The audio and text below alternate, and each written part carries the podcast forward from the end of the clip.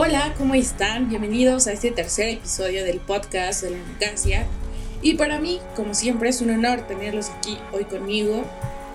Y pues muchas gracias por escucharnos en el episodio anterior. Espero que les haya gustado mucho, mucho, mucho, mucho. Y ya saben, como siempre, transmitiendo desde la bella Ciudad de México y desde la comodidad de mi sillón para ustedes. Y pues el día de hoy vamos a hablar sobre un tema que en verdad pues tiene preocupado a casi todo el planeta, todo el mundo por este nuevo tema del coronavirus o el COVID-19.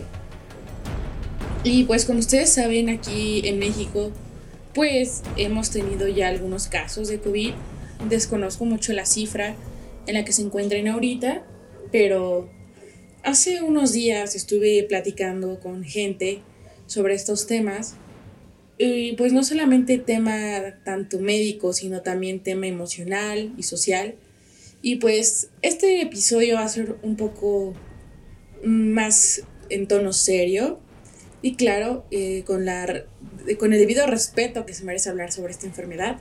Y pues no me voy a meter en temas nada políticos ni con ningún partido, puesto que lo único que venimos a hacer aquí es compartir lo que sé, lo que he escuchado y pues también comprender a veces cómo nos hemos sentido. Y pues como saben, y si nos han estado siguiendo, es tradición decir una frase del inicio. Y pues esta frase es de, güey, me dejan más tarea en línea que cuando iba a la escuela. Y sí, eso pasa. Como muchos de ustedes saben, pues aquí, o si son de otro país, aquí en México ya no tenemos clases, tanto nivel desde kinder hasta universidad, en facultades, pues ya no tenemos clase y han optado por tomar clases en línea. Pero aquí hay un gran problema sobre esto. Que es que en verdad, o sea, los profesores no, no se toman el tiempo, ni siquiera en sus clases, ni siquiera en eso. Estoy aquí, tengo hermanos y estaba platicando con uno de él que va en la primaria y le dejaron 34 hojas de actividades que dice que para dos semanas. Y pues bueno, revisando, digo a mi hermano, oye, pues esto es mucha, mucho trabajo, ¿no? ¿No crees que, que es mucho? O sea, esto lo ves en realidad. Y pues me comenta que realmente no.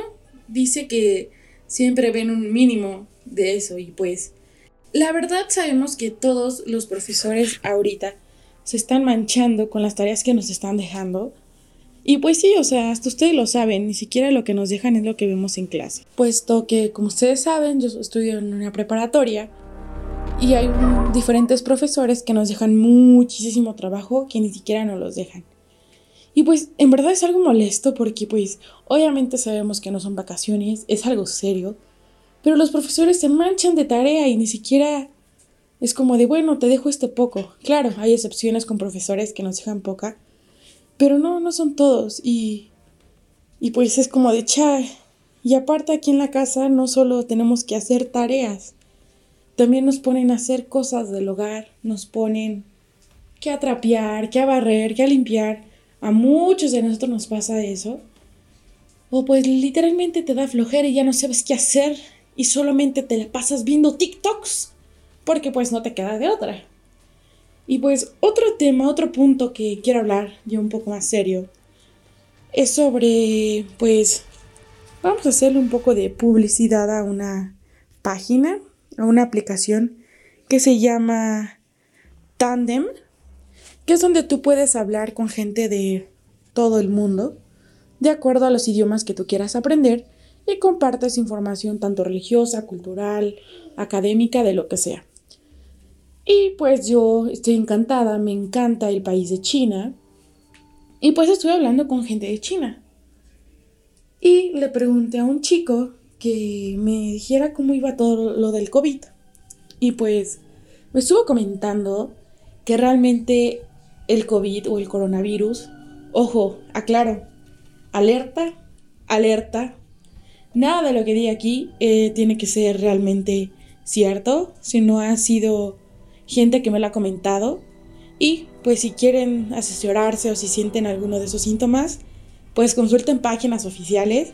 Y esto que yo les voy a decir son anécdotas de personas en países que me lo han contado. Entonces, esta persona me contó que en sí el coronavirus no es mm, algo que sea muy peligroso y que te dañe caño en la salud. Obviamente sí lo hace. El problema con el coronavirus es que se hace muy viral, es muy, muy, muy contagioso y se contagia de una forma fácil.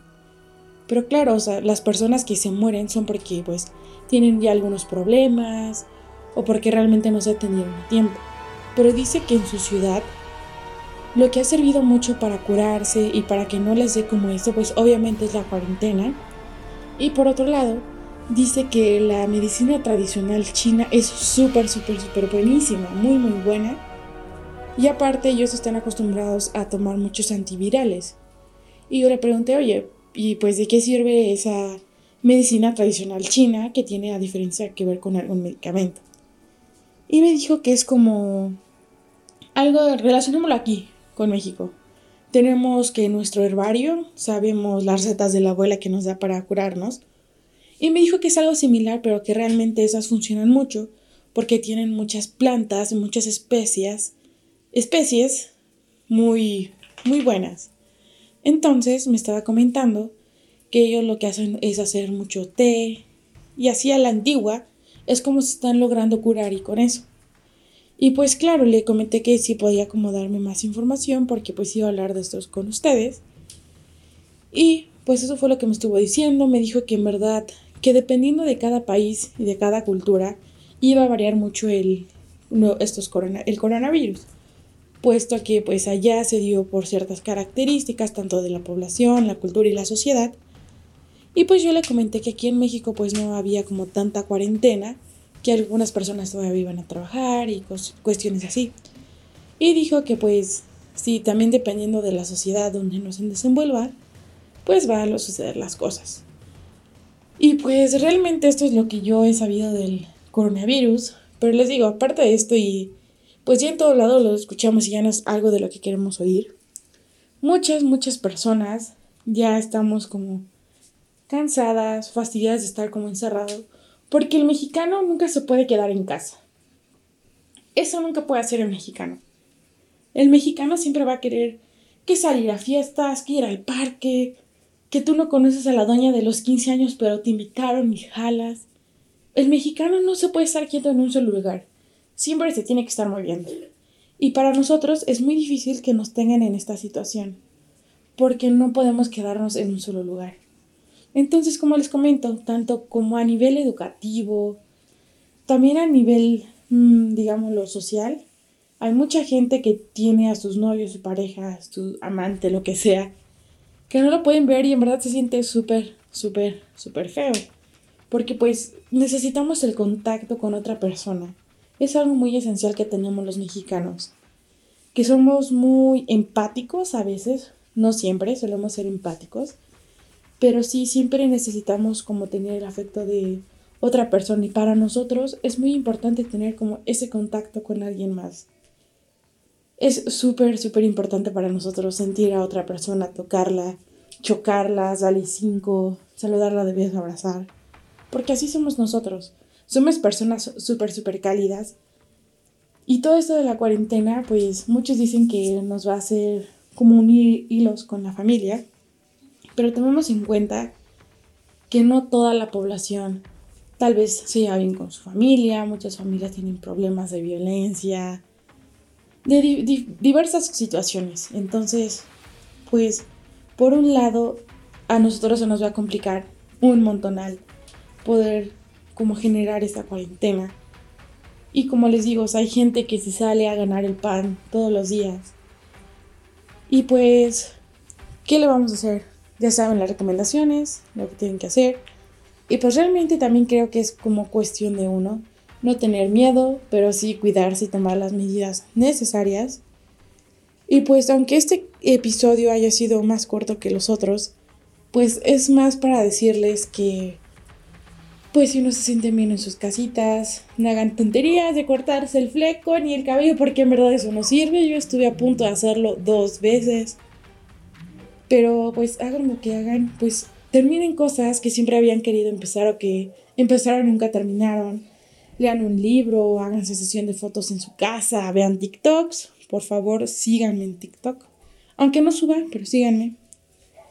Y pues van a ver que hay cosas que ustedes no sabían, aunque es súper aburrido, porque muchas cosas se vuelven rutinas.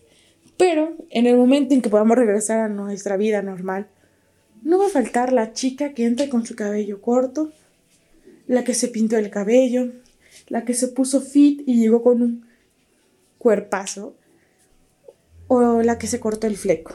Entonces, no se me desanimen. Y claro, sé que este episodio, como se los vuelvo a mencionar, no fue tal vez muy entretenido, mucho de comedia, pero quiero darles ese mensaje, cuídense ustedes, cuiden a los demás y pues nada, nos vemos en el próximo episodio el día martes y por favor, como se los he dicho, síganme en mis redes sociales, díganme de qué les gustaría que volviéramos a hablar y pues una disculpa si esta semana no se pudo subir el episodio del martes ni el jueves, pero como saben los maestros se pasan y me dejan muchísima tarea. Pero pues nos vemos el martes con un nuevo episodio. Adiós.